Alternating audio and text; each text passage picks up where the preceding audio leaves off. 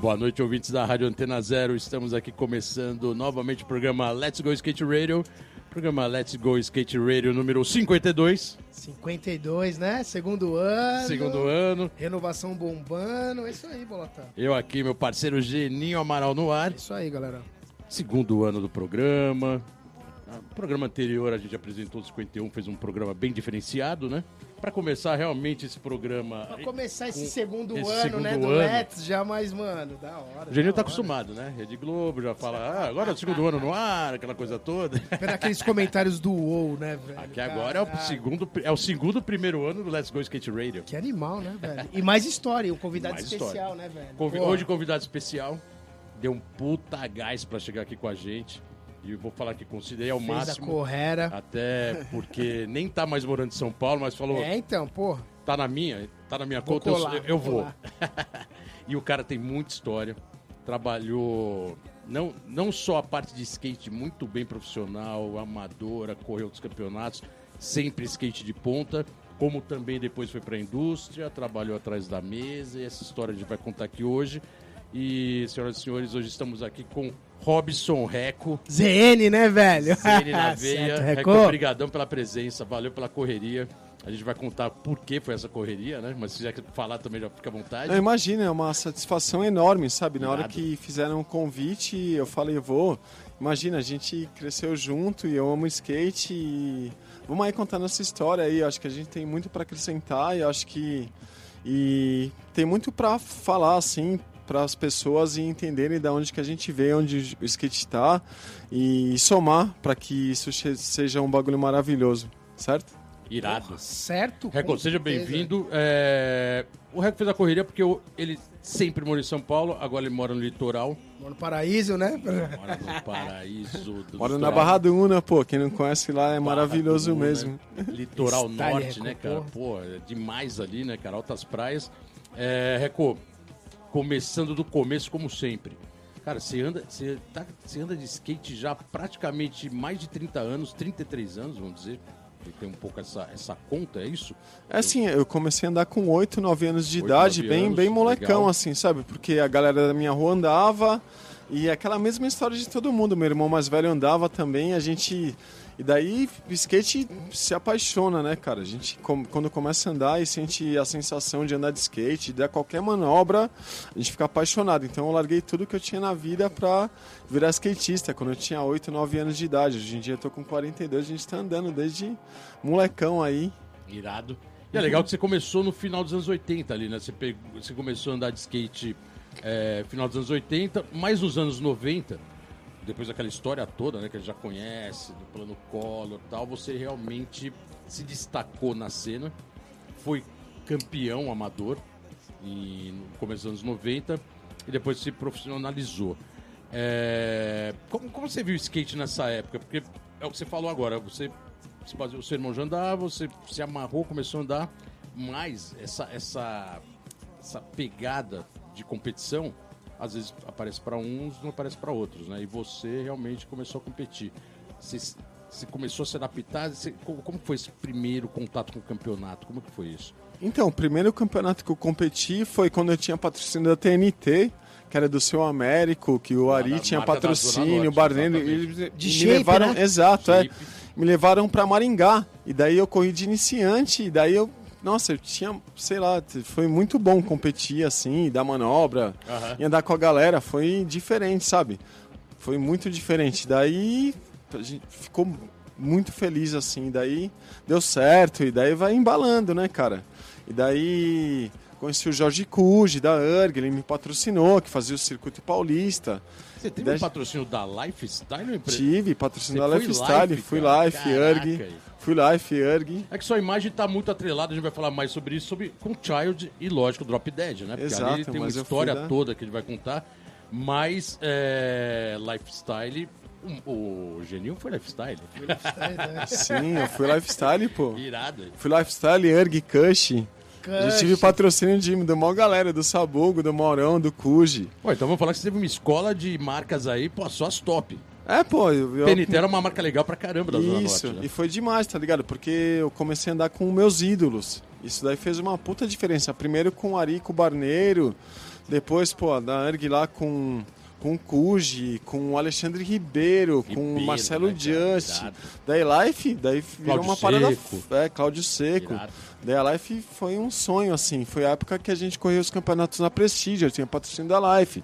Que tem aquela cena do Dorishimone lá, com a camisa da Life de equipe, toda tie-dye, tá ligado? que tinha É, ali o é legal tá essa ligado? imagem da lifestyle, é, ela não é tão vinculada Eu tinha 12 anos, eu acho. a sua imagem e é até interessante saber, né, cara? Porque Legal pra caralho, É um background porra. bem, é, é um currículo bem interessante, né? Marca dos anos 80, que depois na sequência uns mantiveram, né, o trabalho, nos anos 90, mas você passou por as marcas tops que tinham no mercado. Irado, né, pra escola. Pô, demais. Eu só tenho a agradecer, assim, porque a minha escola foi boa, pô. Demais. Depois eu fui pra Curitiba e conheci o Eduardo, que a cena tava mudando. E. Porque teve aquela, aquela divisão, né, Bolota? Que nos anos 90 é, teve aquela parada que a gente falou do plano Collor e as marcas aqui de São Paulo deram uma quebrada e a cena de Exatamente. Curitiba estava crescendo muito. E o Eduardo estava com uma marca nova. Eu sempre gostei de coisas novas, de procurar coisas novas, de aprender e de começar do zero, sabe? Então, foi, E foi o mais bom. louco, você pegou esse período do, dessa mudança, vamos dizer assim, do, do- até de comportamento, né? Comportamento, tipo de skate. A gente conversa direto isso aqui, né, Genil? Do, e tem desde o cortar o, o tênis cano alto, né? Que era a identidade dos anos 80. Sim, No cortar começo dos calça. anos 90, cortar calça, calça larga, teve toda aquela linguagem, né? Que querendo ou não querendo, foi uma linguagem histórica, né? Cara, do skate. era, era criar, tá ligado? O bagulho a gente criava Mostrar os truques, a gente cortava os truques. A Então- gente torneava as rodas. Porque aqui no Brasil não tinha roda pequenininha e a gente queria As andar de street. grandes, né? Exato, a gente queria andar de street, bater o tail rápido, a gente mandava tornear a roda, Aham. cortar o truque pra ele ficar menor. Porque a o gente fez várias fino, adaptações. manobrar mais. Exato, a gente cortava os tênis, porque, meu, os tênis cano alto, tipo, eles prendiam um pouco na hora que a gente ia flipar. Mais pesado. mais etc. pesado. Então Aham. a gente foi assim, meu, hoje em dia as coisas estão muito mais acessíveis, mais fáceis, mas a gente roeu o osso. E essa adaptação foi rápida, né? Ou não? Foi assim. Foi, foi bem meteórico, né? Essa mudança de um tipo de skate para o outro. É, a gente, que era mais dos anos 80, é, logicamente demorou para assimilar, porque a gente tinha um skate muito cravado, como era antes, né? E, e essa geração, a sua, anos 90, fez isso muito rápido, né, cara? Foi bem automático, né? É porque a gente tinha muita influência de, de vídeo Aham. dos, dos skatistas, Matt Hinsley, os vídeos H Street, de música.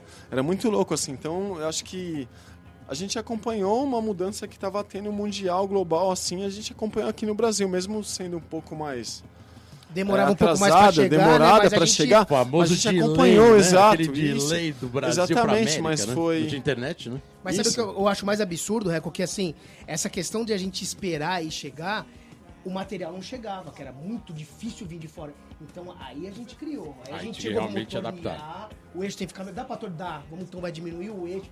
Isso eu acho foda. Isso da história é a cabuloso. roda. né? Exato. Aí depois- porque a roda precisava, lembra as três oito? Isso, não mano? dava pra andar com roda. Você vai andar na rua com uma 38, vai travar o shape na hora que você voltar a manobra. A gente queria Sim. dar flip, flip de back pulando escada. E daí na hora que a gente voltava, a roda travava no shape, tinha que ter uma roda menor. Menor, mais skate mais leve. Exato, é muito rápido. louco. É que não tinha acesso. Isso tudo foi toda uma transformação e aí você colocou muito bem a história da cena de Curitiba, né? Porque Curitiba realmente acabou virando o polo dessa linguagem Foda, nova. né? Foda. Ah, vou ser bem sincero, o Rio de Janeiro, que tinha uma cena muito forte, ficou abandonada. São Paulo sempre teve a cena, mas aí realmente o, o Curitiba era a cena com marcas novas surgindo, cena nova, e todo mundo de São Paulo ia pra lá, né? Exato, foi, meu, muito legal. E porque assim. Era legal. E daí a gente arrumou o patrocínio das marcas, eram marcas novas e a galera era do skate. Tinha o Maguila da marca, que era skatista. Sim. Mesmo tendo a galera aqui de São Paulo, tipo, tá ligado? O Cuja era skatista, todo mundo era Mas foi outra cena, outros tipos de campeonato. É, tinha o campeonato, a Taça Londrina de skate, tinha os campeonatos de Curitiba no Coliseu. Sabe? Então era outra cena, era tudo novidade, que a gente queria sair de São Paulo, igual Tinha a Psico Street. a Psycho Street, Você exatamente. foi da Psycho Street? Eu lembro de uma Eu fui da propaganda, Psycho mano. Street. Pô, Eu testo, eu pira. Nossa, né? tem, meu, foi demais. E a gente queria sair de São Paulo, co- co- competir em outros estados, igual Aham. a galera quer ir pra Barcelona, igual a galera quer ir para o Canadá, igual a galera quer ir pra China. Aqui pra gente era algo mais simples, a gente queria ir pra Curitiba, queria ir pra Porto Alegre. Você chegou a morar em Curitiba? Não. Morei em Chegou a Curitiba. morar um tempo. Eu mudei pra lá com 14 anos. Meu pai ficou puto Ficou quanto pra tempo? caralho. Quanto tempo você ficou? Dos 14 aos 18. eu Caraca, fui ficou mó corajoso. Foi Fiquei corajoso, cara, fui corajoso. Porque o. Eduardo me patrocinava, eu já passei pra Prole, daí a gente abriu a primeira loja da Drop Dead Uhum. na Praça Tiradentes, eu era funcionário da loja. E a gente abriu a loja, mas mesmo assim eu, eu trabalho e ando de skate desde criança, assim. Record, esse bloco aqui Que tá animal, acabando. Record. A história Não, animal. agora é a gente vai- playlist, né? Agora é a Nossa, sua playlist, agora- que, você, que você você escolheu a dedo as músicas aqui, a lis- a playlist irada. A gente vai colocar a primeira música da sua playlist, depois ele volta pra continuar a conversa. Qual é a primeira música que você separou para os nossos ouvintes? Fire Rose e Brave Captain. Skateboard na veia. Irado, então vamos para Fire Rose, a gente já volta. Caralho. Let's go Skate Radio. Chama, Natas. Galera, estamos de volta aqui no programa Let's Go Skate Radio. 52, né? 52, segundo Reco na ano. área, velho. Só até hora. agradecer aí a Rádio Antena Zero, nossos ouvintes. Estamos aqui começando Mais mais, um uma né, jornada velho? do segundo E ano. mais histórias cabulosas. Hoje você pode acompanhar também a gente no YouTube, tudo sendo gravado. Então, nosso canal do YouTube já está aí bombando. 55. Acompanha lá, 55 vídeo aqui com a gente mandando ver nas imagens. E hoje aqui convidado especial, Robson Reco. Reco, chama, Presente velho. Especial são vocês. pô. Dire, Porra, diretamente Os Blade Back é Verde Geninho, Back, litoral mano. de São Paulo. A coisa que eu mais lembro do Reco é isso. O primeiro cara que deu nose blend de back e verde back na mini rampa, velho. Eu falava, O Reco, o Reco caralho. sempre foi muito Eu técnico, lembro. né, cara? Muito, mano. Técnico e preciso, né? Sempre Ah, é, eu sempre né? gostei de, de andar assim, do jeito que, que, eu, que eu gosto de ver as Sim. pessoas andando, sabe? Exatamente. Eu não fico esperando, nem querendo. Por isso que. Às vezes eu me dava bem em campeonatos, às vezes eu me dava porque eu sempre quis dar uma manobra mais louca, mais diferente. E eu acho que isso dá pra influenciar uma geração, assim. E até, meu, tem a molecada hoje, sabe? Thiago, TX, que. Eles se preocupam mais com a técnica do que. A gente, lógico, a Porque gente se a preocupa com, com si, né? estilo, a gente Aham. se preocupa com estilo, a gente se preocupa com a técnica, mas competição acho que é faz parte de tudo, entendeu? Mas a gente gosta de manobrar. Sim, sim. Manobrar. É o, é o Pesado. skate- é, é, é a, é a- é- é as verte- são as vertentes do skate que tem, né? Tem É, o- é o que faz o skate evoluir. Ainda né, mais hoje que a gente tá falando de Porra. Olimpíada, né? Que tem essa vertente muito competitiva, né? A gente tá Então, abordando mas aí isso você direto. olha, o cara que tá cabeça da competição, é um cara técnico ao extremo chamado Exatamente. Nádia. Então você fala, mano, é, é foda, E aí velho. você tem realmente o Thiago Lemos, que é um cara totalmente Thiago, voltado pra porra. session, voltado pro lifestyle, que gosta de andar de skate e sem essa pressão de competição. Não, e anda Pressão muito. vídeo, e mas tem pressão respeito pelo, pela cena do skate mundial, e tem respeito na rua, e tem respeito das empresas multinacionais. E é procurado por todo mundo. E não precisa ser um robozinho assim pra ter o respeito e ganhar. Lógico, tem tudo tem o seu valor, entendeu? Mas tem em todos os lados. Não há- hoje em dia, skate não é uma coisa só, porque quando a gente abre pra grande massa, eles só pensam em Olimpíadas, mas tem uma outra cena embaixo rolando Que é a que muito segura, rica, que, que é que sempre- segura, né, sempre velho? foi maravilhosa. Que sempre E é foi o essa que skate, né? segura, né? A raiz do skate. Não, Não, né, que é maravilhosa, que é demais, sabe? Eu acho que Olh- Olhando novamente um pouco para trás, a gente vai até o final do programa abordar muito isso.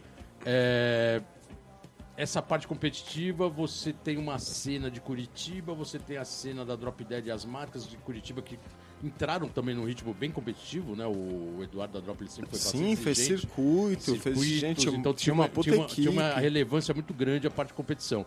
E você foi campeão em 91 e 92 amador. É, teve uma época também que você teve essa pegada mais competitiva, né? Sim, pô, a gente é, ia pra, pra competição pra ganhar, assim. Daí era obstáculo tudo ruim. E, e daí a gente sabia andar, o Geninho Era anda, a gente era o campeonato? Era exato. tinha, né? Daí a gente, meu, as rampinhas ruins, a gente dava, meu, 3 metros, o grab on foot, nas rampinhas de madeira, caía, se, Tudo se fudido. machucava. Mas era, mas a gente não ia pra competir, sabe, Bolota? A gente ia pra andar de skate. Sim. Se a gente ganhasse ou não ganhasse, a gente sempre zoou do mesmo jeito. marcas não não, cobravam a isso. gente não ia focado, não, não cobravam Não nada. cobravam, Não, não cobravam cobravam. nada. A gente ia andar de skate. Se ganhasse ou não ganhasse, eu, a gente tava super despreocupado, sabe? A gente queria andar de skate, sabe? Com meus amigos, com o Chupeta, com o Geninho, com, meu, com o Cui, com o Testa, com meus amigos de Campinas, com, com o Taro, com o Urina, tipo... Então, isso, assim... isso a gente pode até colocar uma observação que, falando ainda de Curitiba, a gente tem uma cena muito forte de competição, que era o Ferrugem, que era um cara Sim. altamente competitivo, técnico, que também começou muito novo, e ele era uma referência de campeonato Brasil e até mundo, né? E tinha essa ala que competia com ele e via ele de uma maneira até diferente. Tinha isso, não tinha? Tinha um Mesmo pouco de Curitiba, preconceito, né? Até um hoje preconceito. tem isso, tá ligado? Você vê, o Calvin Hoffler é um puta do skatista, mas ele não tem o respeito dos skatistas da rua. Tô fazendo uma analogia bem básica, tá Aham, ligado? Sim, sim. Então, assim, é muito louco. Isso daí começa, meu, desde o Ferrugem, desde o Daniel Vieira, sabe? Não é porque o cara sabe do Nade até mesmo, tá ligado? Exatamente. Total, o Nade do já fez umas total. puta videoparte de rua, entendeu? E é muito louco. Não sei porque acontece um, é um pouco de preconceito, entendeu? Porque, porque os caras são campeões. Até mesmo essa sua questão, tipo, é lógico que eu gostava de competir, mas na época eu não ia pra ganhar, eu ia pra andar de skate. Cruzar pra os me amigos. divertir com meus amigos, Sim. exatamente. Era outra... Campeonato de skate, pra falar a verdade, Só que foi eu- isso, esse ritual. É, Música, sim. skate, os amigos, ir lá, porque o skate realmente é o que você falou. A gente sempre andou e todo mundo sempre andou de skate pra andar de skate pelo prazer do skate, né? A competição, pra alguns pode ser prioritário, mas a grande maioria era secundária. Exato, pra de gente skate. era secundária. Só Exatamente. que hoje em dia tá rolando grana, né, cara? Essa que é a Então, aí diferença. que muda, Aí aí, que dá uma muda, apertada, né, velho? É, É. aí Aí muda. tá rolando. grana, pronto. Naquela época né, a gente corria campeonato pra ganhar 500, 200, 300 reais. Hoje em dia os caras Um troféu. ganham 100, 100 mil dólares. 200 mil 50, dólares, 200 você mil fala. dólares. E daí fica mais sério, entendeu? Mexeu com o dinheiro, pô, imagina, você vai... Você acha, só- eh, já que você usou essa, essa referência na, na sua época, que também teve um campeonato bem competitivo, se rolasse muita grana, você acha que teria mudado essa cena? Com certeza. Sem dúvida. Ia Sem pra É, porque muito mais era- é. acessado. Meu, sem dúvida. Você vê, cara, hoje em dia tem pai querendo criar filho pra ser skatista. Naquela época meu pai odiava que eu andava de skate. E era divertido. Quebrava, era divertido, quebrava o skate, não podia ir, daí eu tinha patrocínio, daí eu montava outro. Daí meu, eu fui mudar pra Curitiba, porque ele não gostava que eu andasse. Então foi muito louco, tá ligado? Hoje em dia, ó, você vê skate na televisão, ficou muito. Então, um dos fatores É, que você teve quando pra populariza Curitiba... é foda, velho. É, popularizar é realmente onde o bicho pega e onde é o perigo, né? Porque pode popularizar pro bem como pode ser pro mal, né? E não tem jeito, e lá na né, frente velho? pode ter... A gente já viu isso no skate várias vezes, Não, mas 70, sempre vai ter a 80. cena raiz underground que vai. Que é que vai Alguém segurar, vai né, manter, né? velho? Exato, Alguém vai claro, manter pô. isso, né? Não, não dá pra limar todo mundo como foi antigamente, né? E, o... e aí você colocou agora que você foi pra Curitiba pra fugir da repressão do seu pai. Chegou a rolar isso? Então, rolou, exatamente. Eu tinha 14 anos e daí meu pai não queria que eu andasse de skate, queria que eu fosse trabalhar, ser office boy. Aham. Não, nem estudar, meu, pra se trabalhar mesmo, entendeu? Nenhum- Nunca, meu pai pensava em estudo, assim, ele é nordestino, então ele queria que eu fosse trabalhar pra ajudar a família, que Aham. a gente, de uma família simples ali, de uma daqui da Zona Norte, então ele queria que eu trabalhasse. E daí eu já ganhava uma graninha andando skate, eu falei, meu, vou mudar pra Curitiba. Daí o Eduardo, meu, eu fui mo- morar na, na fábrica da Drop. Daí eu morei com o Pinguim lá, o Pinguim morou comigo uns dias, e daí... Virou uma eu tinha uma mini né? ramp, virou uma república, Animal, exatamente. Que animal, velho. É, daí eu morei lá. Quando eu fiz 18 anos, ele foi me buscar. Acabou essa brincadeira, moleque. Agora volta pra cá. Agora que era o contrário, você ia ter uma emancipação, você voltou. Exato. Ele, foi te buscar. Foi me buscar. Ele e minha mãe. Ficaram É com mesmo? saudades. Daí eu fiquei. Daí eu voltei pra São Paulo. Mas voltou meio na marra? Não, aí já Não, tava, não, Aí daí- tava amarradão. exato. Não era na marra, era Tava amarradão. fechando a ZN, tava fechando a ZN, mas eu já tinha uma. Já, tava, já tinha 18 anos, já tinha uma estrutura, já. Já tinha um projeto de vida você foi assim. sempre Child, né? No, no grupo. Sim, no- sim. Quem criou a Child Drop. foi a gente, pô. Quem criou a Child né? foi a gente. A, Jo- a Drop Dead, o Eduardo sempre deu muita liberdade pra gente criar submarcas, assim. Então a gente, vamos criar a Child, Eduardo. Vamos, daí o Tizil, vamos criar a Hideout. A Child era uma ideia minha do Chupeta, quando a gente era bem moleque, assim. Então a gente, meu, Pode dizer que esse nome veio de vocês, então? Você. sim, Chupeta, sim, veio da gente. Vocês criaram e lá, lógico, a empresa aju- ajudou isso a virar Sim, realidade. claro. né? Exato, eles Irado. potencializaram. A gente Irado. tinha a ideia na cabeça. Igual, meu, a gente queria ter a marca de skatista. Porque tinha todas as submarcas, assim. tipo, Era Drop, lembra? Child, qual mais tinha? Hideout, Hideout, Hideout, Change Trucks. Change Trucks. Exato, Tinha tinha bastante marca várias dentro de um submarcas, grupo, né? exatamente, dentro de um grupo. Sendo que a marra que era É igual o World era só Industries, marra, tá né? ligado? A gente Exatamente. sempre se influenciava. O Rodney Mullen abriu a marca dele. A gente sempre se influenciou assim pra ter autonomia, pra criar as nossas coisas. Que a Drop Dead virou um bagulho mais comercial. E daí a gente queria ter as marcas mais underground, pra fazer os desenhos diferentes, fazer as videoparts. Foi E a muito louco. linguagem era bem legal, né? Porque tinha toda uma Era. linguagem voltada e cada marca tinha uma identidade própria, Exatamente, né? Dentro é. da mesma empresa. Isso é é difícil, né? Aham. Uma não influenciar tanto a outra, né? Como linguagem, logotipo, cores, desenvolvimento de produto. Isso vocês conseguiram, né? Sim, é, a gente batalhou, assim, foi difícil. E tinha um desenhista lá que era o Morto, que o cara ajudou a gente muito, assim. E acho que a Drop Dead, acho que foi uma, além da, do Silly Society, além dos vídeos que tinha, acho que foi uma das primeiras marcas a fazer um vídeo nacional, que a gente batalhou para fazer, que é o Ricos, Bonitos e Famosos. Caraca, pode crer. De foi o 93, primeiro- caraca. Primeiro vídeo. De marca, brasi marca brasileira, eu acredito que deve ter sido. Eu não, posso estar mal informado, mas foi um vídeo que a gente batalhou. Filmou Não, é como marca. é- E tinha a parte do Ferrugem, tinha a minha parte. Tinha o Ferrugem também irado, né? Sim, cara? tinha a 93 parte do 93 Duca. teve o Television, né? Que a gente lançou pela Vision, mas aí eu não consigo lembrar se foi antes ou depois. 93, aí já era um vídeo daqui de São Paulo, né? Que a gente filmou muita coisa de Curitiba. Sim, época do. Coliseu, época de Santa Cruz do Sul, né? Lógico. Santa Sim, Cruz nossa, do é Sul, famoso, velho. né? Caralho, famosa velho. saga de Santa Cruz do Sul. Record irado. Estamos terminando mais um bloco, o segundo bloco Puxa, acabando. playlist, né, Record? Aquela sua Porra. playlist, né, que É. você mandou lá do litoral para a gente. Agora a segunda música. No Vai. Casgol. Arcade Fire, Mike Mocapaldi. Irado. Então vamos de Arcade Fire, a gente já volta. Volta aqui no programa Let's Go Skate Radio. 52, 52, ano 2. tudo novo, né, Tudo velho? novo. Vídeo, o bagulho tá bombando. Tamo no YouTube. Olha lá, Genil. Chama tá que vem. YouTube, pô. Puta, o Harry Tube é foda. Tá no, no HateTube, HateTube. mas, cara, YouTube, tamo aí na área. E hoje, Helbison Reco aqui, muita história, Reco muita ZN, bagagem. ZN. Salve. Pô, história de Curitiba irado, né, cara? Pô, Drop Dead Child. ah, e, logicamente, a gente não pode deixar de falar da sua técnica, né?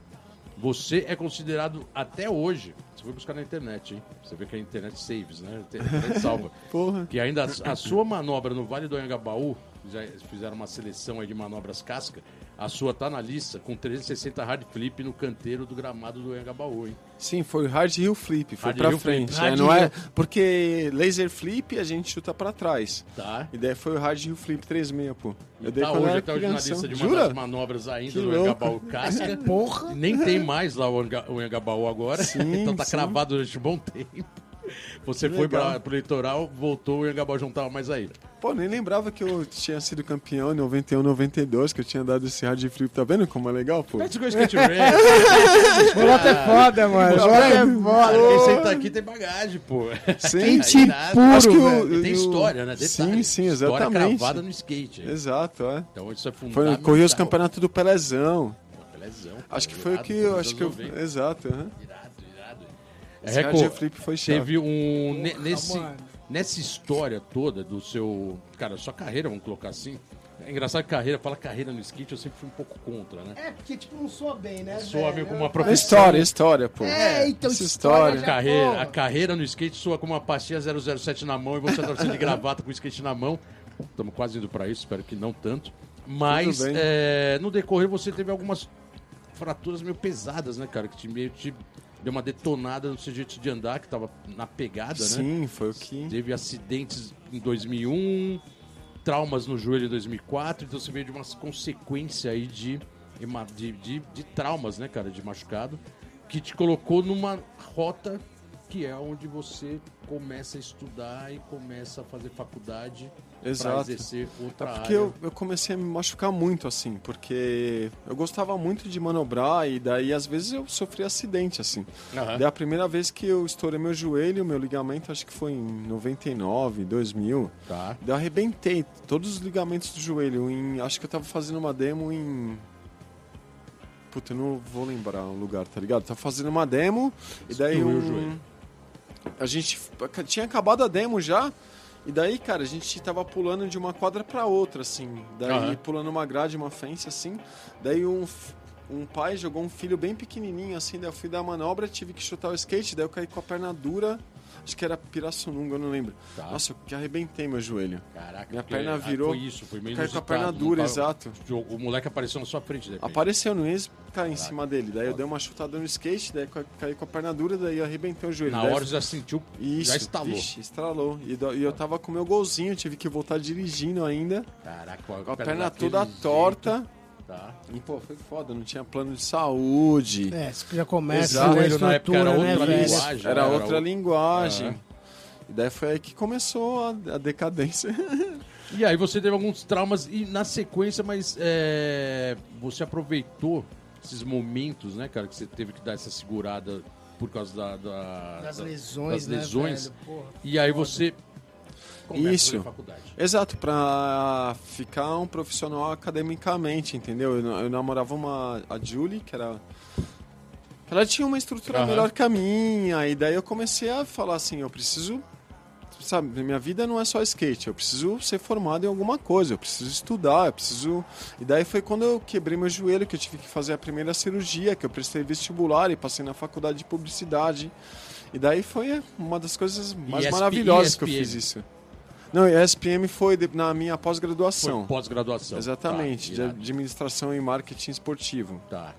E Isso te abriu um novo campo para uma nova área. Isso. Mas daí, o, hum, é, quando eu comecei a fazer faculdade, o Alf, o Felipe Mota, os caras falaram, pô, não tá preocupado em andar de skate? E a gente sempre ajudou a criar as campanhas da RIF, a, a tra- trabalhar não só como skatistas, mas ajudar quem estava ali no marketing a dar um direcionamento. Acho que a molecada hoje em dia ajuda muito o- o- todas as, as equipes de marketing a dar um direcionamento. Porque naquela época era um monte de gente cru também. Os caras não entendiam nada de skate. Uhum. Então a gente dava um direcionamento e daí a gente gente tá falando em qual marca? Na RIF, Na né? RIF, na RIF, na Na RIF, na tá, RIF, antes, exato. Tá, antes de si, etc. Antes de tudo, a RIF Tá. foi quem abriu as portas do offline nada. Eu tenho um, Uhum. um- Ele é tipo o meu paizão, tá ligado? O cara que me ajudou e me, me colocou dentro da DC, ele, o Felipe Mota, então, tipo, foi. Daí a gente criava as campanhas e, tipo, fazia um projeto. Na época de faculdade, eu precisava fazer um projeto de faculdade, só que eu fazia um projeto. Um projeto para apresentar para os meus patrocinadores. Certo. E daí que viraram seus propagandas verdadeiras. Eram... Riff. Lost. é, Porque você teve um trabalho Tudo no também- mesmo grupo ali, né? Não, eram grupos competitivos. Eu tinha Exatamente, patrocínio era um do Nossa, era outro. outro. Era outro grupo, que era Big Brand e Surf Co. Eu consegui ter patrocínio dos dois. Riff, Rust e Big Brands com MCD, Lost, Globe. Globe, Globe. Exato. totalmente se pegando no mercado. Isso, daí eu tava ali, mano, é, balizando ali. E aí, né, é isso você tentando colocar uma ordem cronológica aí, nessa época você estava como skatista das marcas. E já ajudando essas marcas no desenvolvimento de marketing, mas sem estar trabalhando na- ne- nessa função. Como É isso. skatista, né? É, Ajudando es- como skatista. Exato, assim, na, na RIF, é, eu, eu ajudava como skatista, Tá. que eu tava fazendo faculdade, assim, daí eu ajudava como skatista a, a desenvolver e a produzir as propagandas. E depois ele acabou com a equipe, a RIF acabou com a equipe, acabou com a RIF Internacional, daí mandaram eu, o Mineiro, o Biano, o Otávio Neto, cortaram a RIF. Aqui E- ainda continuou mais um pouco, né? Ainda teve É, uma extensão. continuou mais um pouco e daí produto cortaram, tal. assim. Tá. E daí eu, eu já tinha patrocínio da loja, que era da Big Brands. Daí eu comecei a trabalhar lá de team manager, que era o Certo. Christian, que era meu parceiro dele. Falou assim: Ah, você já trabalhava lá, ajudava a produzir, estava fazendo publicidade. Seu primeiro trabalho efetivo atrás da mesa no skate nas empresas foi na loja. Com marca Como- registrado como, como assistente de marketing. Assistente de marketing. Assistente de marketing, Legal, né? legal. Na carteira de trabalho, Irado. né? assistente de marketing.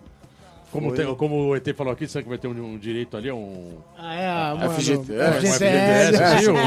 Exato, é. é. Entrar ali no banco é, e dar uma olhada ali na Isso, conta é. da Caixa Econômica Federal. Isso, é muito louco. Daí, tipo, tive, tive que tirar a carteira. Tá. Nunca tive uma carteira assinada. Daí, daí minha família começou a respeitar. O meu filho tem carteira assinada, agora vai virar. que foda, Mas eu já tava né, quase velho? me formando já. E daí quando eu trabalhei três ou quatro meses. Daí o Alf e o o Felipe estavam trazendo a DC pro Brasil. Certo.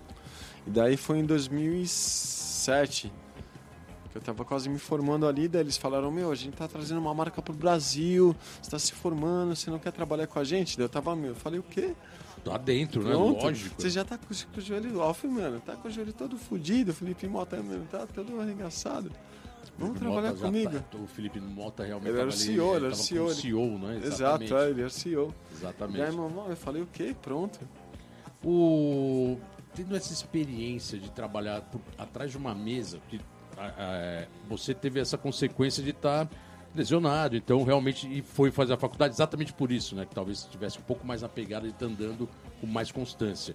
É, isso no começo te assustou um pouco pelo tamanho da empresa, porque a DC já era uma puta marca mundialmente conhecida, bombando, e tem, né? Toda Não, essa... eu tava preparado, Bolota. Já estava preparado Tava para isso. preparado, porque assim, eu- a gente vem fazendo demo, visitando o cliente, é, desenvolvendo material, criando marca desde moleque. Sim. Isso foi uma consequência de uma coisa que eu venho Já procurando vinha desde fazendo, moleque, legal, entendeu? legal. A, a minha faculdade de comunicação social, de publicidade e propaganda, só somou para o que eu já, já, já, já vim me criando, só me deu um diploma, Tá, porque eu já estava formado, entendeu, cara? irado. E daí só Porque o foi pra- pensamento já, né, o já pensamento tava... já estava lá, foi só, meu, sabe, ter uma, ter uma qualificação acadêmica, cara. Eu precisava ter uma qualificação acadêmica, porque skatista sempre foi tirado de maloqueiro, de vagabundo. E daí, meu, como é que. Precisava ter uma qualificação Mas, de acadêmica. repente, nessa história acadêmica e técnica, tem também a história de sonhos, vamos dizer assim, que é trabalhar numa empresa onde os donos e criadores das marcas são dois skatistas de ponta de si, que ele sabe, Danny Way. E isso também tem um peso, né? Quer dizer, você já estava entrando numa empresa que. A Globo e Lotte, tudo bem que são empresas que não, necessariamente não começaram no skate, né? Teve muito pé no É, surf. o, o corda Mas de aí si era... DC ele Ó, veio que- com o DNA deixa, eu, deixa, deixa eu explicar uma skate, parada. né? Quem, quem, quem, quem fundou a DC não foi o Danny Way, O, de- o irmão dele, né? foi o Demon Demon Way. Way, exatamente. Foi o Demon Way com Demon Ken Block. Exatamente. A DC, ela tem o número 43, que é o número de sorte do Ken Block. Sim. E daí a, o D é a quarta letra do alfabeto e o C é a terceira letra do alfabeto. E a cultura, quando a gente era criança, a gente achava que DC era de Danny Way e Colin McKay. Exatamente. Eu sei de onde tinha- é, o- tinha eu essa sei, cultura, sabe, sabe de onde é o DC? Drawers Clothing. Drawers Clothing, DC exatamente. Shoes, então era Drawers Clothing Shoes. Mas sendo Exato. irmão do Danny Way, ela já tinha um peso porque era totalmente com esse DNA skate, né? Porque já tava Sim, tava tá tudo em voltado. família, Tudo em puta família, cultura né? animal, sabe? E aonde Daí- foi quem era o garoto propaganda carro-chefe era o Danny Way, né? Sim, era o Danny Way. E criaram uma puta história com uma puta equipe de skatistas. Fizeram umas puta videoparte. O vídeo de 1994 foi sinistro, assim, a videoparte do Josh Kelly, do Steve Williams. Pesadíssimo, Estriteiro, pesado. Que isso Forte. que influenciou pro Thiago fazer parte da equipe. Sabe, isso que Exatamente. influenciou, influenciou. A gente já patrocinou o Luizinho, que o moleque é do Bankston Shore. Aham. Eles são influenciados pelo Danny Way, Colin McKay. Então a gente tinha uma cultura, uma estrutura muito linda, muito pesada. Uma puta Eu história, fico né? triste de o bagulho se definhar assim, se perder no meio da mão. Mas ainda bem que o Thiago tá lá. Então agora a gente vai dar, dar uma brecada nesse bloco, já Vamos puxar na parte mais uma então, né? E vamos chamar a terceira música da sua playlist, que também é uma banda de peso. E agora a gente vai. ouvir- Band of Horses, The Funeral. E é, então é isso. Mariano, né? Guy Guy Mariano. Guy Mariano Nossa. House. Aí, só videoparte, música de videoparte. Então é isso aí, galera. Já volta. Let's Go Skate Radio. Let's Go Skate Radio. 52, né, velho? 5-2. Segundo ano 2. ano, mano. Chama que vem.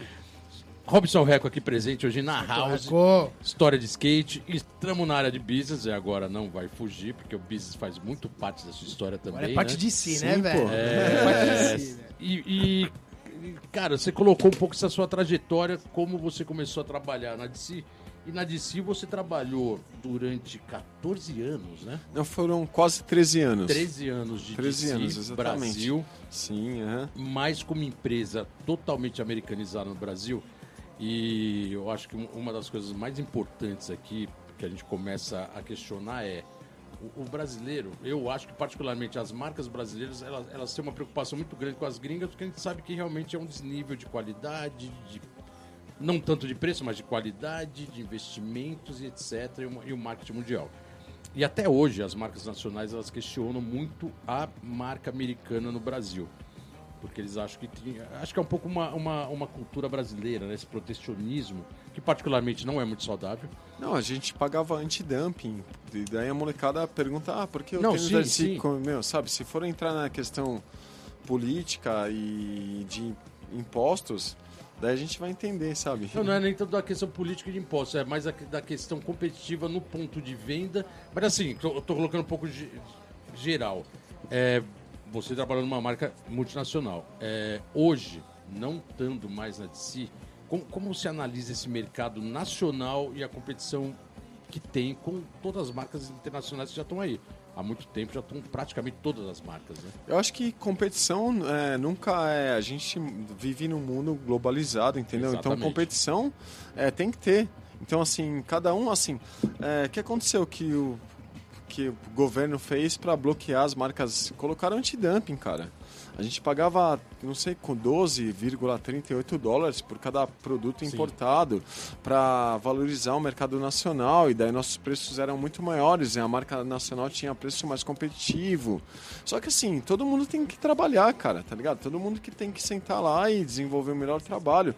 é, com as marcas nacionais e com as marcas internacionais, com as multinacionais. E daí as multinacionais começaram a produzir tênis no Brasil, com é, menos qualidade, com menos tecnologia, para bater de frente, que a gente não consegue vender tênis por mil reais. Daí- Complicadíssimo, né? Exato, mas a gente tem um nome forte. Mas como é que as marcas nacionais vão criar nomes fortes? Tendo uma equipe, ter- fazendo campeonato, realizando evento, sabe? É muito louco, porque assim, acham que é só, ah, tem uma marca nacional, a marca é legal, sabe? E assim, a época da. Meu, a Drop Dead dava de braçada nos anos 90. Drop Dead foi exemplo. Entendeu? A gente fazia campeonato, de tinha uma puta bombando. de uma equipe, realizava, tinha projeto, mano, material de ponto de venda, uma puta equipe de representantes comerciais. Então, assim, é um trabalho, Bolota, Geninho, que a gente desenvolve. Não acha que vai cair do céu que você vai falar assim, ah, agora eu tenho uma marca nacional. Tem que ter representantes, você tem que ter uma equipe de skate, você tem que fazer eventos, você tem que estar no Uma ponto de venda. gigante, né, velho? Exato, meu, entendeu? Não dá pra E achar você que acha é brincadeira. que a gente, a gente teve o auge do skate nacional é, ainda na, naquela época que o skate, o- o- as marcas internacionais estavam chegando. É o que você falou, a Drop Dead bombava, estava sozinha, ou praticamente a líder de mercado. Creio, É, eu creio. lembro- eu lembro de uma Fazia os frase- campeonatos mundiais, pô. O Creio tinha um mercado. mundial, Exato, é. Vixe, Serginho Eu, fazia os eu campeonatos mundial fra- monstro. Eu lembro de uma frase que a- o próprio Eduardo da Drop Dead me falou uma vez, que eu vou, eu vou tomar liberdade de colocar aqui, mas ele colocava que uma época ele era o primeiro, e, eu- e era mesmo, o primeiro do mercado de skate no Brasil. E naquela mesma época ele estava trabalhando com surf também, e no surf ele não era tão representativo. Que ele Isso começou a fazer os tênis, que começou tinha a equipe do Binho de Nunes, o Trequinho. Exatamente. né? É, esse posicionamento de mercado era muito interessante porque o mercado de fora via Drop Dead como líder de mercado era referência. Uhum. É, hoje você, generalizando de novo o mercado, você acha que hoje o mercado está carente um pouco dessas ações mais é, efetivas do- das marcas de skate nacionais no, no mercado em geral? Precisa, Bolota, precisa ter é, evento, sabe, de rua, precisa fazer videoparte, precisa fazer tour. Tour acho que é um projeto muito importante, a gente fez tour memoráveis com a DC. Sim. Sabe, a gente tinha um projeto que era de se skate no recreio, que a gente levava skate pros colégios. A gente tinha uns puta projeto animal, daí vão cortando, meu, verba de marketing, vão cortando, e daí agora é só material de ponto de venda e uma equipezinha de skate ali, tá O ligado? PV sempre teve Exato. uma fatia muito grande no marketing, né? Sim, mas não pode, sabe? A gente precisa é, trabalhar a raiz ser pra colher lá na frente, entendeu? A molecada não vai comprar porque tem um banner bonito, eles vão comprar porque você fez um trabalho, no trabalho colégio de deles, porque eles são fãs da equipe. Cara, eu gosto muito de H Street por causa do Matt Isler. Essas músicas que a gente tá escutando é por causa da videoparte. A gente tem cultura. Não um materialzinho de ponto de venda efêmero que daqui a pouco, meu, chega outra marca e coloca lá, sabe? Tem que Irado. ter cultura, entendeu, cara? Irado. Record, a gente tá acabando mais esse, esse bloco. Aqui o bloco às vezes parece que voa, né? Porque começou agora já tá acabando. Agora entra a quarta, Playlist a pura, quarta né? música da lista. Chama, vai voltar a falar chama. mais, um pouco mais de business. Essa daqui, cara, é. Essa daqui eu vou falar um pouco da minha vida atual que eu tô rolando lá. Que ela chama Holy Mountain, tá ligado? Do DJ Kellys. E eu tô vivendo no litoral e tem tudo a ver com, com dessa minha nova fase. Estamos de volta aqui no programa Let's Go Skate Radio. 52, né? 5-2, Robson Heck na House. Estamos aqui presente com representante mor do skate dos anos 90. Só que agora eu sou obrigado a abrir a pergunta dos parças, hein? É, os, Os parças parças estão na área, pergunta. hein, Reco? Tem uns Pô, parça aí, velho. demorou, pô. Você achou, que os caras os iam, parça. você achou que os caras iam mandar pergunta? Mandaram, pô. Demorou. Vou mandar logo aqui a do Paulinho Davi. Paulinho, meu parça, você é louco. Paulinho. Olha, Paulinho, obrigadão aí pela... Eu amo esse cara, caralho. Mandou, mandou, falou... É o seguinte, Reco, gostaria de saber de você como você enxerga a massificação e o, corpora- o corporativismo imperando nos action sports.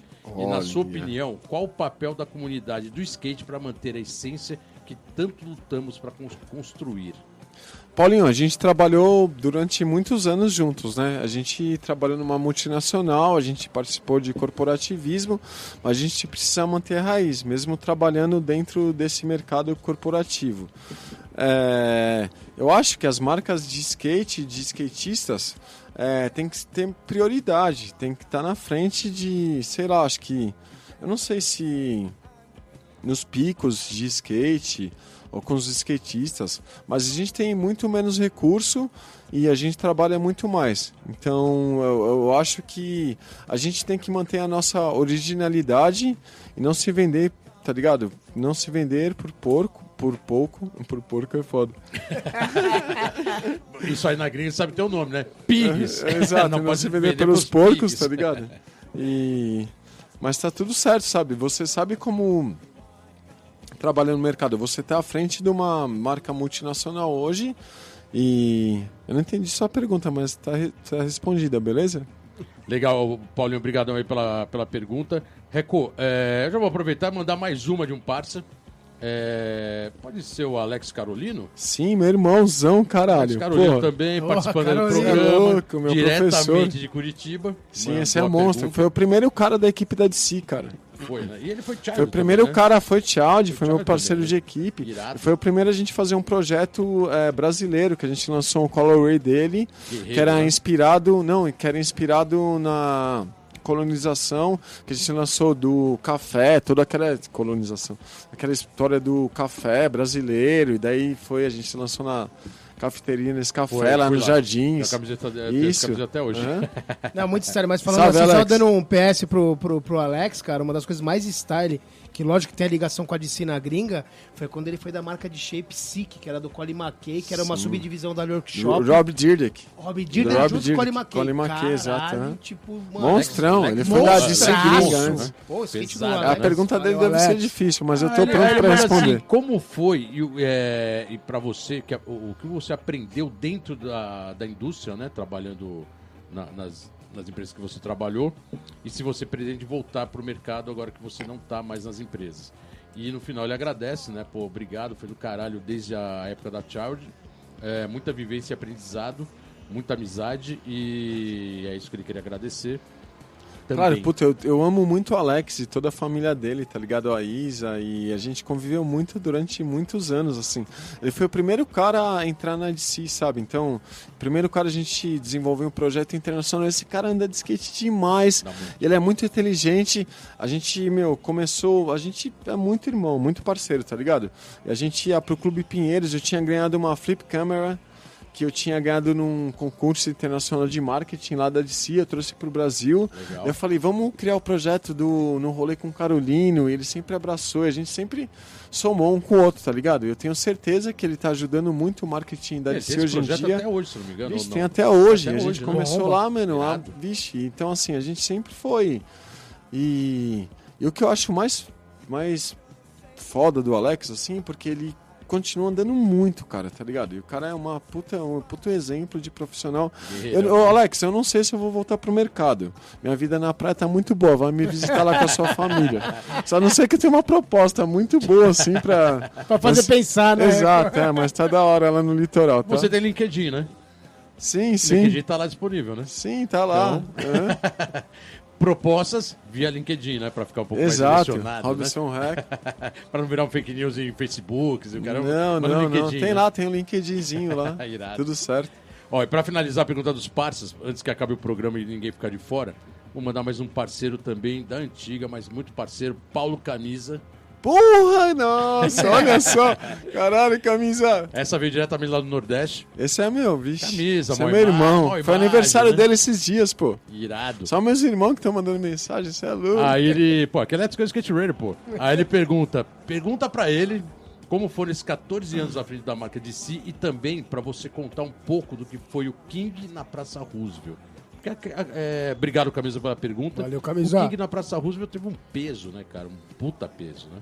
Sim, ah, assim, o projeto da Praça Roosevelt foi muito difícil de conseguir, não foi fácil, tá ligado?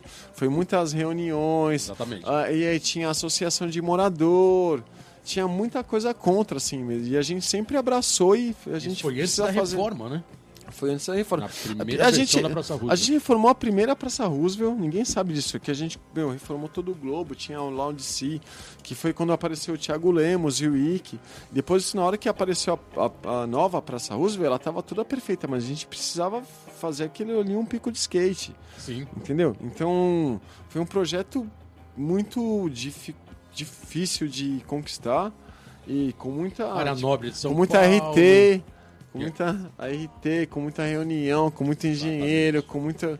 Tá ligado? Politicagem pra politicagem, exatamente. É mas a gente conseguiu foda, né, conquistar. e a gente é skatista, gente. Tá ligado? E assim, os caras já tinham um pouco de preconceito, mas a gente chega é, com todos os documentos, apresentando as coisas certas, e daí os caras, a gente começa a ter uma credibilidade. Sim. E daí a gente faz um evento bem feito, com 80 metros de arquibancada, com 13 mil pessoas, pegando duas faixas da Consolação num sábado, sem Nossos nenhuma vizinhos confusão. Sem nossos vizinhos, sem nenhuma confusão. E daí o general da Polícia Militar, o bombeiro, eles começam a acreditar mais no skate. E as coisas dando certo, entendeu? Por isso que agora tá na Olimpíada, mas que a gente começou fazendo na rua. Com o termo legado, né? Na rua. Exatamente. Exatamente. Pô, você acabou de falar a palavra que a gente vem colocando aqui no programa há um bom tempo e pegando essa opinião de todos. É, você não vai fugir disso, mesmo estando morando no litoral. Claro, pô. bem relax, mas é, o skate olímpico hoje é uma realidade e a coisa está assim, tá mudando muito rápido, né? E você que teve realmente esse acompanhamento muito mais focado, né, na parte direcionamento de skate profissional, como, como você vê o skate na Olimpíada? Porque realmente foi uma conquista assim de quase menos de um ano pra cá, né?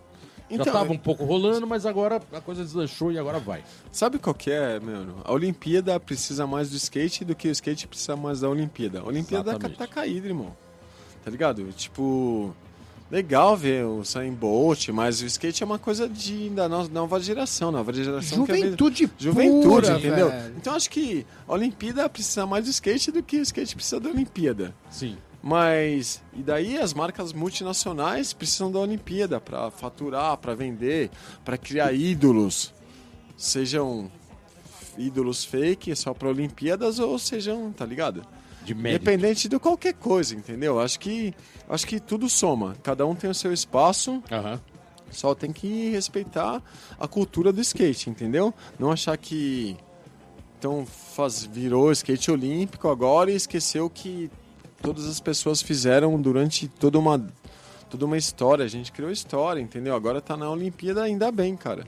Porque mas eu acho que a Olimpíada prefe- precisa muito mais do skate do que o skate precisa de Olimpíada, simples. Es- esses dias uma, uma divulgação, o Brasil também já divulgou, mas a divulgação essa semana da, da equipe olímpica americana, Americana. uniformizado, com uniforme azul e vermelho, todo mundo ali com o mesmo uniforme, é assim, é, se fosse há 20 anos atrás, é, todo mundo ia olhar e falar, não, isso aqui é. Não existe essa palavra, mas ia falar, isso aqui é fake news. mas divulgaram. É. E agora a gente vai terminando esse bloco Vixe, agora. quinta música escolhida Reco dele por chama, Robson velho. Reco, que é aquela música skate na Então, veia, Mac né? Red Weakness, né? Savana Islama, por favor. Mac Red, agora no Let's Go Skate Radio, a gente já volta. É isso aí, galera. Estamos de volta ao programa Let's Go Skate Radio. 52, né, 52, velho? depois o Mac Red histórico. Puro, né? Puro. Na veia. Reco, é...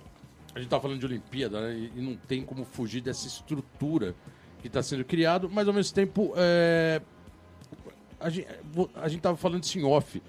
Na DC, o Thiago Lemos, até ainda é sua gestão forte, né, cara? Praticamente um, uma cria, né? No bom sentido sua, né, cara? Sim, do maior orgulho do. Thiago, meu parceirinho. Moleque hoje tá Aham. voando, é referência Tá mundial. faz tempo. E é, tem a história de que ele, particularmente, não quis ir para as Olimpíadas e tinha essa oportunidade, né? E a marca em si, a, a DC assumiu isso e falou: beleza, não quer ir, não vai, Exato, claro, a gente Não, não, teve é... essa. Não, Sim, a gente não é igual a Nike. A, a DC é... Eu não vou começar a fazer propaganda da DC aqui. Não, não, não. Mas, é que assim, a gente-. É, começou a resgatar o skate dos anos 90, assim. Por isso que o Thiago fez uma parte muito importante, assim. E ele não quer ir para a Olimpíada, tudo bem, mas ele é um moleque que influencia milhares de pessoas, assim, na Olimpíada. Uhum. Só com o skate dele, só com a personalidade dele. Boa. E daí os produtos da DC influenciaram muitas pessoas dos anos 90. É por isso que eles querem retomar essa raiz, lançando a Droid de novo. Mas eu não vou ficar fazendo propaganda pra DC aqui, eu não trabalho mais lá. Então vamos Você lá, vai ter é- que me dar um caixa, hein? Então vamos Tá? lá. Então, então, essas ideias aqui vai sair caro. Eu, minha, minha hora é cara. Então, então vamos falar, então vamos lá, a gente tá falando, tá falando do Thiago. Mas é, eu, queria, eu queria, antes que aca- acabasse o programa, a gente vai falar ainda finalizado do seu, do seu novo momento. é, o, o, o skate shoes, tênis, aí não, não precisa especificar marcas. O, o- o mercado de skate sempre teve uma força muito grande, as marcas realmente de core do skate. Marcas que, que foram originadas no, com o skatista, com marcas de skate, né? E hoje a gente está vendo um mercado muito diferente disso, né? Várias marcas globalizadas no mundo inteiro perderam muito espaço no mercado de calçado hoje. Estou falando da marca de skate core de, de shoes. É, já perguntei isso para alguns empresários de skatistas que vieram aqui. Algumas marcas, ah, o mercado de skate acho que não dá para combater, porque acho que elas são muito mainstreams, não dá para combater mais e elas se apropriaram de alguma maneira do skate.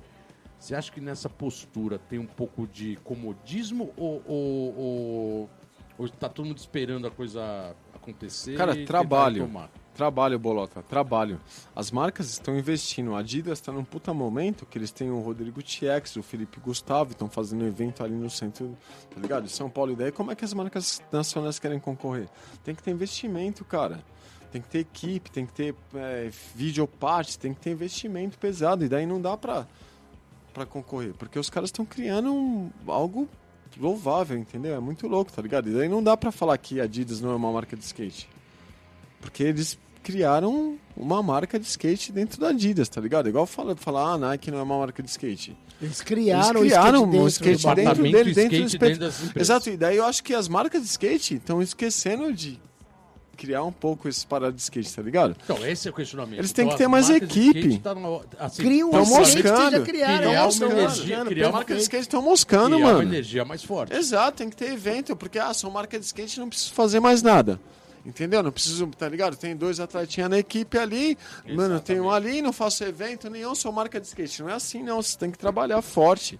Tem que ter evento, Equipe. tem que ter tá equipe, tem que fazer tour, tem que fazer videoparte, tem que estar dentro do colégio, tem que estar dentro dos. Tem que tá, tudo tá- evento, trabalhar. seja tudo é também, trabalho, tudo. Bolota. Tudo é Exatamente, trabalho, entendeu? exatamente. Independente. Então, assim, bloquearam, a gente está falando de, sabe, que aconteceu esse projeto, que estão acabando com as marcas de skate, mas as marcas de skate precisam trabalhar mais. Boa, Entendeu, Paulinho? boa. Entendeu? Os caras que estão nas marcas de skate tem que pagar os moleque bem, tem que fazer campeonato, tem que fazer as tour. Entendeu? Tô ligado que às vezes as, as pessoas estão quebradas, mas tem que fazer. Entendeu? Tô pois é, falando porque- mesmo porque é o que eu acho. E é real, Mas- Reco, mas é real, simples. real, Não, mas real. o quebrado, Simples. assim, isso, puta, cara, eu vou colocar um pouco desses 40 anos de skate que eu tenho. É, a parte grana, lógico é fundamental e a gente tá num mundo muito mais que o dinheiro dita do que no, no nosso romantismo lá atrás. Mas a capacidade de criação e de in- inusitado que seja de criar diferenciais mesmo sem muito dinheiro, que, que, é uma, que é uma característica do skate, acho que tá faltando um pouco, né? Tem que acreditar, cara, tá ligado? Tem que a gente criar. fez muito menos. A Com gente... grana ou sem grana, tem que criar. Bota, a gente ia viajar pra Europa em 93 sem um real no bolso. E a gente ficava um lá barulho. 45 dias e fez barulho. O Eda, meu, se deu bem, o. Todo mundo Tchex estourou, tá ligado? A gente você acha que tinha quebrou, foi estrutura, digo quebrou, tá Exatamente. ligado? E você acha que a gente tinha grana? É mais trabalho, meu, é mais trabalho do que. Mais trabalho. Tirar o rabo, tá ligado? Ir pra rua, pesquisar, saber o que tá rolando. E Sair da zona de trabalhar. conforto e colocar que tem o- os que estão dominando e tá se deixando ser isso, dominado. porque assim a gente, porque assim, a gente sabe como fazer, eles têm o dinheiro para fazer. Uhum. Então assim, a gente sabe como fazer, então a gente precisa fazer, não esperar que alguém faça por nós e esperar o dinheiro entrar. Isso é o skate. Exato. Sempre foi Isso. Exato. Eu tinha muito pouca grana de marketing no começo da DC.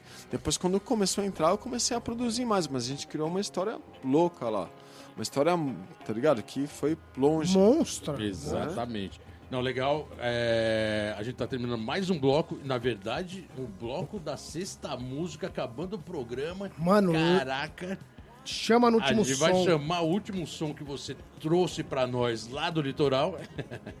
Esse é Sexta foda, música. Reco? Porra. Exato. Subsociety, a Rololás. Não sei nem pronunciar direito essa porra. Subir o seu site. Let's go, Matt. A Hinsley, né, velho? Exato, é. Paulo Peralta. É isso aí, galera. Estamos de volta aqui no programa Let's Go Skate Radio 52. 52, ano 2. Reco, estamos acabando o programa. muito rápido, É, Reco. Você tem que voltar, hein, mano? Tem Obrigadão, que voltar, cara. Pô, sem palavras, eu- sem a Exato, correria. Não deu nem tempo de falar, mas você soltou aí que você já tá morando no litoral, tá morando na Barra do Una. É, tá no paraíso, né, cara? Litoral Norte. Tá em é- natureza é, pura, é, pô, né, mano? é demais, Saúde, né? né? Cuidando agora da saúde, agora saindo um pouco desse estresse corporativo, deixando um pouco a cidade, a, megalo, a megalópole For, de 40 lado, plus, 40 plus. Tem que dar uma. Exatamente. 40 plus tem que dar uma postando aí fotos gente. com os peixes pescados, Exato, irado, né, pô, cara? Comendo pescador. bem. né? Vida. Mas a gente sabe que você foi Pescador é style. 90% da sua vida foi skate, então a gente fez questão de trazer aqui.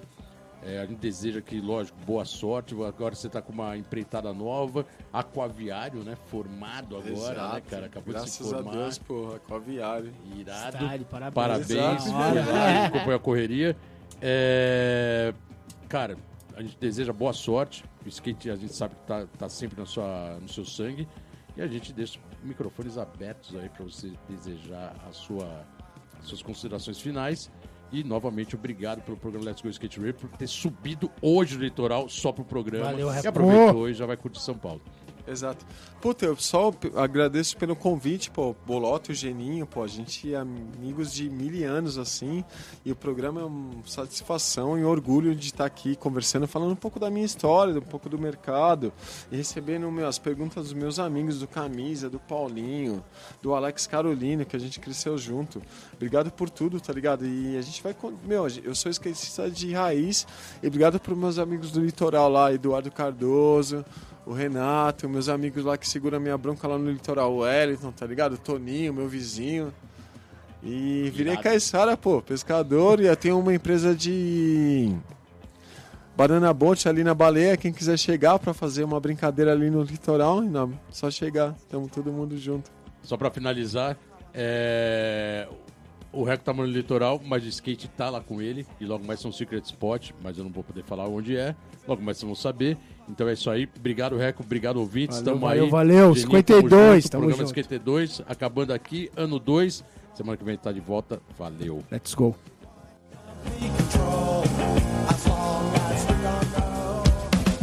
Você ouviu pela Antena Zero Let's Go Skate Radio. Produção e apresentação: Fábio Bolota e Geninho Amaral.